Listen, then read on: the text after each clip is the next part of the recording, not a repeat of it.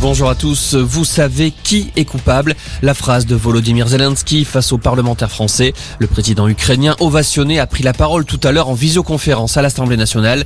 Il a une nouvelle fois dénoncé les crimes de guerre commis par l'armée russe en Ukraine qui ne distingue pas les militaires des civils. Volodymyr Zelensky réclame plus d'armes des pays européens pour se défendre, mais aussi plus de sanctions économiques.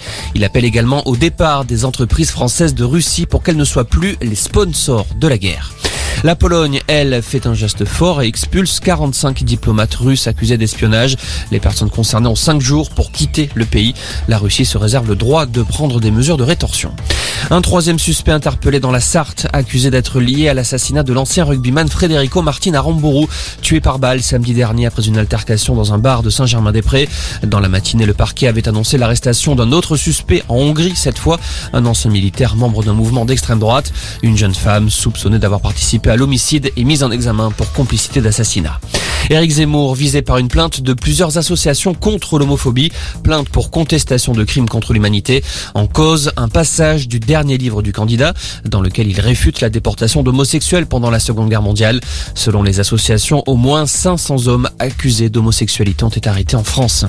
L'épidémie de grippe est partout. Elle touche désormais toute la France métropolitaine. La Corse, jusqu'alors dernière région épargnée, est passée en phase épidémique. Selon Santé publique France, la semaine écoulée a connu une poursuite de l'augmentation des cas.